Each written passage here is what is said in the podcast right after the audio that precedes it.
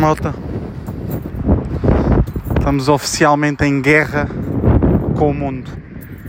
É isto que eu tenho a dizer. Estou em guerra e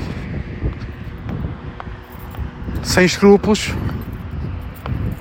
sem piedade, sem dó, para cima de quem se meter à frente, caralho.